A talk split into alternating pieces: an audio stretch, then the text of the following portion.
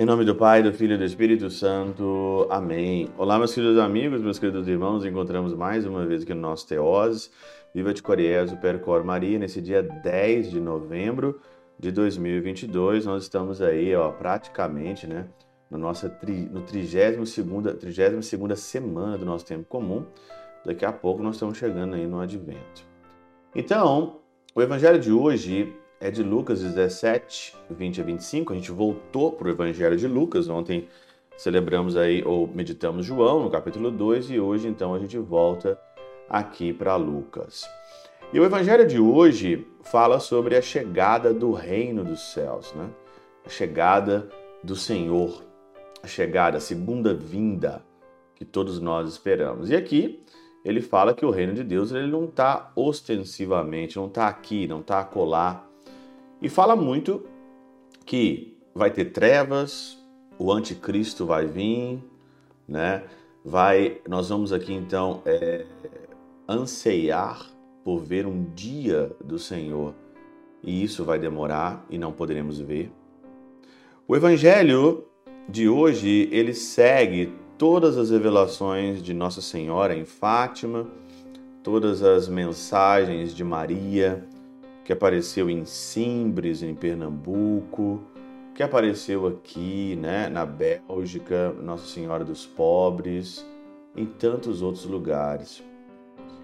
Aqui na Catena Áurea, Santo Eusébio diz o seguinte: como se dissesse se, quando da vinda do Anticristo, esse chegar e cultivar tão atentado renome a ponto de ser confundido com o próprio Jesus Cristo, não vades nem os cigais, porque é impossível aquele que se manifestou claramente aos homens estreitar-se a terra novamente. O Senhor já veio, já mostrou o seu caminho para cada um de nós. Todo aquele que vier depois é ladrão e bandido. Depois de nosso Senhor Jesus Cristo, prometendo para você um paraíso aqui nessa terra prometendo para você aqui, o anticristo, ele começa principalmente com essa mente revolucionária de fazer aqui um paraíso na terra, de lutar aqui por questões sociais, revolucionárias, que só dá em morte. Que só dá em morte. É uma coisa tão escabrosa essa pessoa que tem esse ideal social de acabar com a fome no mundo, por exemplo. É uma coisa impossível. Todas as vezes que você quer fazer disso né, um, um, jargão aqui para você erradicar a fome no mundo todo, você precisa de poder.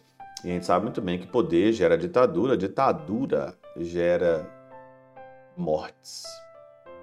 Gera mortes.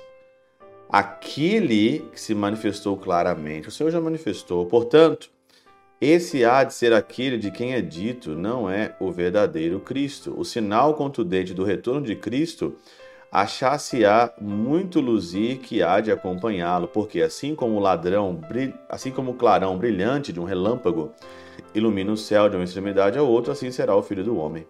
No dia que ele vier, você vai ver. E olha, não tem muita escapatória. Ou você morre e vai encontrar com ele, é esse clarão, e ali vai cair para você uma auto-revelação e você não vai poder mentir. Nessa vida você mente. Nessa vida a gente vive num estado de mentira 24 horas, né? De inverdade. Agora, quando você estiver diante desse clarão, vai cair para você uma autoconsciência e aí não tem como você negar o que, você não fez. Por isso que eu estou falando. Viva a sua vida como se fosse a última Viva a tua vida preferindo as coisas espirituais. Viva a tua vida preferindo Deus.